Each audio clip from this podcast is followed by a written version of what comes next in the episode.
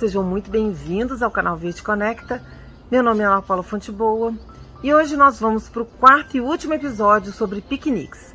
Eu e Paula separamos 10 lugares bem legais onde se pode fazer um piquenique muito divertido, estendendo aquela toalha xadrez sobre um gramado verde, dividindo esses momentos com pessoas queridas, filhos, amigos e familiares e e principalmente tendo esse contato com a natureza, que é uma coisa tão importante e necessária, usufruindo as coisas boas da vida. Então espero que vocês gostem desse episódio e quem sabe ele não sirva de inspiração para montar aquela cesta com coisas deliciosas e preparar o seu próprio piquenique. Nada melhor do que um piquenique na época das férias. Brasília é uma cidade com vários parques, locais amplos, abertos e arborizados, onde é possível organizar ótimos encontros. O Jardim Botânico de Brasília é um dos preferidos dos brasilienses para fazer piqueniques, pois possui árvores frondosas e sombras agradáveis. A bela vegetação e fauna locais são um convite à diversão de adultos e crianças. Nada melhor para se divertir com amigos e família. O espaço foi cuidadosamente planejado para propiciar uma pausa no cotidiano. O encontro de gerações no mesmo ambiente valoriza a inclusão, além de ser uma opção de lazer super acessível e democrática.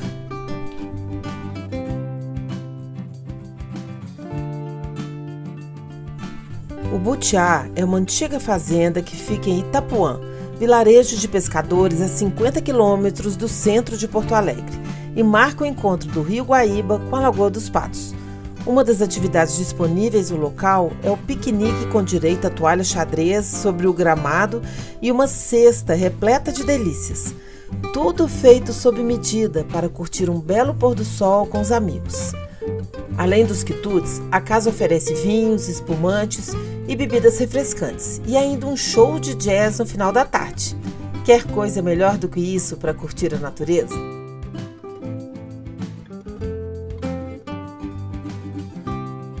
Jardim Botânico de Salvador é um oásis em meia cidade, com suas árvores enormes, vegetação exuberante e muitos pássaros. O espaço guarda espécies não só da Mata Atlântica, mas também do Cerrado e da Caatinga. Esse jardim botânico é praticamente um laboratório vivo, preservando um fragmento de mata que está presente desde o início da história do Brasil. O espaço comporta uma trilha elevada de quase 800 metros de extensão, ótimo para desfrutar da natureza. Agora, uma pergunta: você sabe o que é etnobotânica? É o estudo das relações das sociedades humanas com a flora local. No caso da Bahia, essas relações estão fortemente presentes. O Jardim Botânico de Salvador é uma das áreas da cidade que abrigam um espaço etnobotânico, voltado à proteção e ao cultivo de espécies utilizadas em cultos afro-indígenas brasileiros, além de vegetais ameaçados de extinção.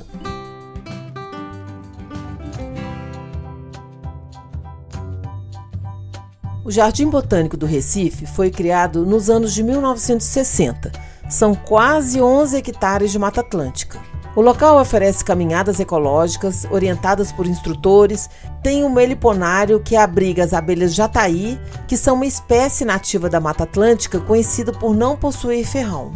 Além da área pública de lazer, onde dá para fazer um maravilhoso piquenique, o espaço abriga um corpo técnico que realiza pesquisas voltadas à botânica, à restauração florestal e à conservação da biodiversidade da Mata Atlântica e é classificado pelo Ministério do Meio Ambiente como um dos cinco melhores jardins botânicos do Brasil.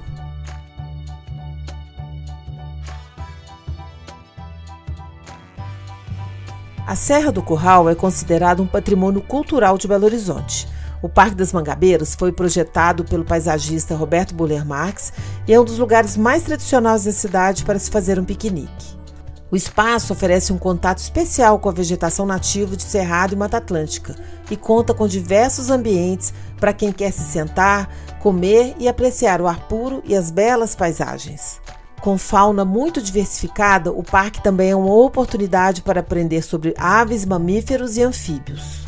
Além disso, os visitantes podem aproveitar as quadras de peteca e tênis, a pista de skate e os brinquedos. Para aproveitar bem o dia, não se esqueça de trazer seu protetor solar, sua toalha de mesa e as comidas e bebidas. Prefira objetos descartáveis e não se esqueça de levar o seu lixo. Então já pegou sua cesta, já preparou sua toalha, já pegou suas comidinhas e bebidinhas? Então, vamos lá conferir mais dicas de parques. Olá, seja muito bem-vindo ao canal Verde Conecta. Eu sou a Paula Galpi e estou aqui na minha cidade, São Paulo. Em São Paulo, temos o Ibira, como nós paulistanos chamamos o Parque do Ibirapuera. É um dos lugares preferidos da população.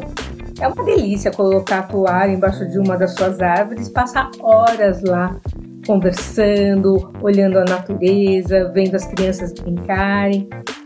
Importante, tem que chegar cedo, porque nos fins de semana o parque lota, mas se você pretende fazer o seu piquenique durante a semana, é mais tranquilo. Então, desacelere e curta cada momento desse parque. Mas lembre, leve seu lixo. Assim você ajuda a cuidar e preservar a higiene e a limpeza do parque. Agora vamos para o maior parque da cidade de Curitiba, que é o Parque Birigui.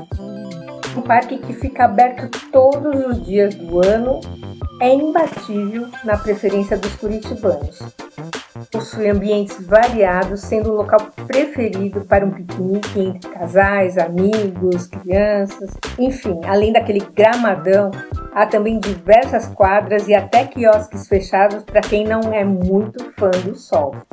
Oba, então vamos agora para Goiânia, para o Parque Flamboyant na região sul da capital Goiânia e tem dois belos lagos, ciclovias, pistas de corrida, estações de ginástica, parque infantil e até peixinhos a gente consegue ver lá nos lagos. Então curta esse momento com a sua família, contemple a vegetação, mire a paisagem, pois lá é um lugar calmo, muito bem cuidado, seguro e é um bom lugar para passear e fazer o seu piquenique. Vamos lá para Fortaleza, no Parque Cocó? É o maior parque natural em área urbana do Norte e Nordeste e o quarto da América Latina, sendo o maior fragmento verde da capital cearense. Bom, tem um extenso manguezal, as dunas são milenares no seu entorno. Nos fins de semana, o anfiteatro do Parque do Cocó é o destino certo para quem busca fazer o piquenique e aproveitar o dia.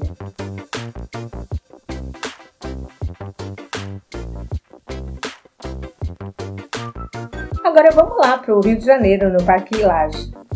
Aos pés do Corcovado, o Parque Lage está ligado à memória do Rio de Janeiro. Era um antigo engenho de açúcar na época do Brasil colonial.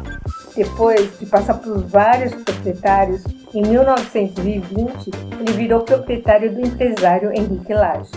Quando os dois grandes portões se abrem para os jardins, que tem 52 hectares de floresta exuberante, com uma, uma variedade incrível de espécies da Mata Atlântica, é o espaço perfeito para quem quer fazer um piquenique delicioso entre amigos ou com a família, os encontros ao ar livre em áreas verdes são uma boa opção para a retomada das atividades presenciais na cidade.